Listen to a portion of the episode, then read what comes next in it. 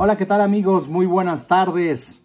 El día de hoy vamos a hablar de un tema que se habló muy poco durante el fin de semana y por supuesto en los días subsecuentes al Gran Premio de Hungría que marca eh, la pausa de, de verano en la Fórmula 1. No hay actividad durante las tres semanas próximas en la máxima categoría del automovilismo mundial, pero vamos a tener tiempo de analizar muchas cosas que han pasado a lo largo de esta temporada. Pero en este caso en particular, quiero hablar del rendimiento de Sergio Checo Pérez en el Gran Premio de Hungría. A mucha gente le pasó de noche que Sergio durante eh, la carrera tuvo un rendimiento en donde tal vez eh, no fue el ideal en el primer, eh, perdón, en el segundo stint, después de hacer su primera parada, eh, arrancó con neumáticos blandos, después en su primera parada montó neumáticos medios, el compuesto medio, y a partir de ahí, Sergio confesó después de la carrera, estableció un ritmo que, digamos, lo obligaba a no exigirle mucho al neumático porque ellos buscaban hacer una sola parada en, ese momento. Durante la carrera se cambió a dos paradas y eh, de cierta manera Sergio le afectó porque no le pudo exigir a ese segundo compuesto de medios, a ese eh, segundo compuesto que le montaron en la carrera, que era el compuesto medio, no le pudo exigir como sí lo hizo Max Verstappen, que desde un principio tenía una estrategia que iba a dos paradas. Entonces, Max Verstappen pudo exigirle al neumático sabiendo que solamente tenía que durar cierta cantidad de vueltas y bueno, Sergio no tuvo esa suerte. Vamos a analizar data, vamos a analizar las vueltas, cómo fueron vuelta a vuelta el duelo entre Max Verstappen y Checo Pérez.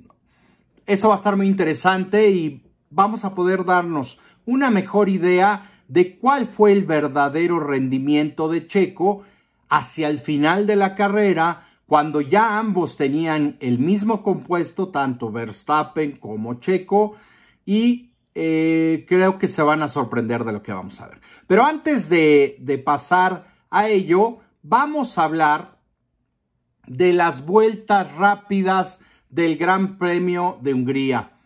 Eh, bueno, por diversas razones me fue imposible hacer este video antes, pero se los comparto con mucho gusto. Aquí vemos la tabla de las vueltas rápidas en carrera, en donde Lewis Hamilton fue el más veloz, eh, hizo la vuelta rápida de la carrera con una vuelta de 1.21 386 milésimas y le siguió Leclerc a 236 milésimas, Sergio Pérez 554 con el tercer tiempo más rápido de la carrera, Carlos Sainz en la cuarta posición a 614 milésimas, One Yu Show en la quinta posición a poco más de seis décimas, siguió Max Verstappen a siete décimas, Lance Stroll con un tiempo un poco más de un segundo más lento que el de Lewis Hamilton.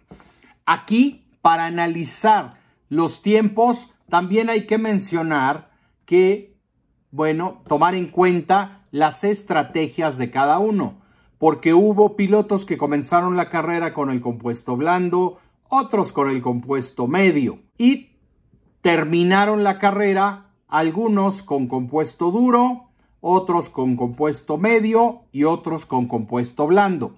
A la hora de hacer una valoración en general hay que tomar en cuenta todo, todo esto para poder comprender mejor el mérito de cada uno de ellos. Pasemos a las vueltas rápidas ideales. Para la gente que no sepa qué es la vuelta rápida ideal, bueno, es se juntan los tres mejores sectores de cada piloto durante la carrera y esos tres mejores sectores durante la carrera terminan eh, formando una vuelta ideal. Y en esas vueltas ideales, Lewis Hamilton también se llevó la vuelta rápida en carrera. En segunda posición, Max Verstappen a 234 milésimas. Charles Leclerc eh, a 470, eh, Sergio Pérez a 493 milésimas, de ahí viene Wang Show a poco más de 7 décimas, Carlos Sainz poco más de 7 décimas, eh, después viene Lance Stroll a 1.2 segundos y bueno, aquí está la tabla de las vueltas ideales y pues es interesante también ver quién anduvo muy bien durante eh, toda la carrera juntando esos tres mejores sectores.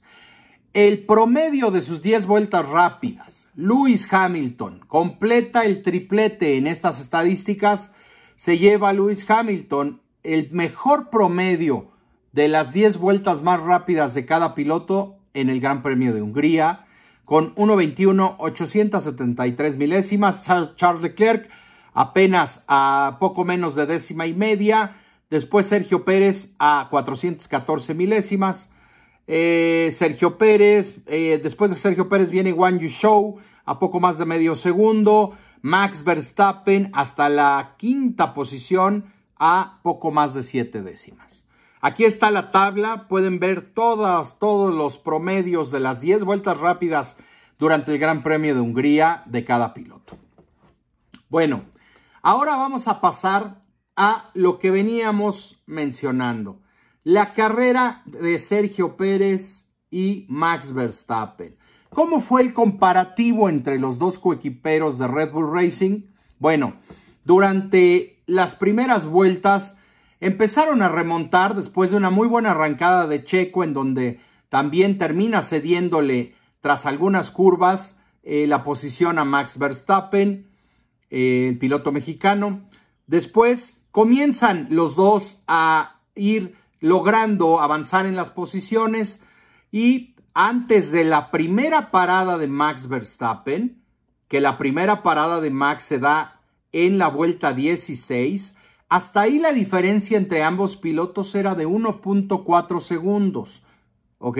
En ese momento en la vuelta 16. Después de las paradas de ambos, cuando Checo sale sale, para en la vuelta 18 y su vuelta de salida es la número 19, increíblemente Max Verstappen eh, tiene ya una diferencia de 11.4 segundos. Eso quiere decir que la vuelta de salida de, de, Max Verstappen fue muy superior a la de Checo. Esta situación, eh, bueno, se siguió incrementando la diferencia eh, ya con el compuesto medio, ambos, eh, siguió creciendo la diferencia hasta los 14.9 segundos y se mantuvo ahí realmente entre 14 y 15 segundos hasta que vuelve a parar primero Max Verstappen, vuelve a montar un compuesto medio y para en la vuelta 38 Max Verstappen y Checo para en la vuelta 42. Cuando sale Checo, la diferencia entre ambos era una diferencia de 25.8 segundos en la vuelta 44. Pero aquí recordemos los dos pilotos de Red Bull con el mismo compuesto. Desde ese momento, vuelta, vuelta 44 hasta el final de carrera en la vuelta 70. En este momento, en la vuelta 44, marca su mejor tiempo Checo Pérez en su primer vuelta eh, saliendo ya con el compuesto medio hacia el final de carrera. Vuelta 44 marca eh, su mejor tiempo en la carrera, que fue de un minuto 21 segundos y 940 milésimas. Eh, Max Verstappen lo marca en la vuelta 45, marca un 1.22, 126 milésimas.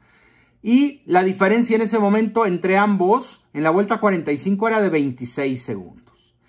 Checo a partir de ahí con el compuesto medio, repito, mismo compuesto de Max Verstappen, empieza a recortar la diferencia con su compañero de equipo, marcando en el proceso eh, vueltas más rápidas que su compañero de equipo, empieza a llevar la diferencia hasta los 23 eh, segundos, después a los 22 en la vuelta 62, eh, a los 20 segundos en la vuelta 65, a los 19 segundos en la vuelta 67 y termina siendo una diferencia en la vuelta 70 de 15.6 segundos.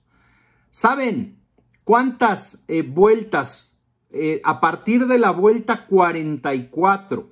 ¿Saben cuántas vueltas fue más rápido Max que Checo? Entre la vuelta 44 y la 70, solamente cuatro vueltas. Sergio demostró un ritmo muy, muy bueno. Pude notar que el rendimiento de Sergio fue buenísimo en el cierre de la carrera tras su última parada. Fue mejor que el de Max Verstappen, indudablemente.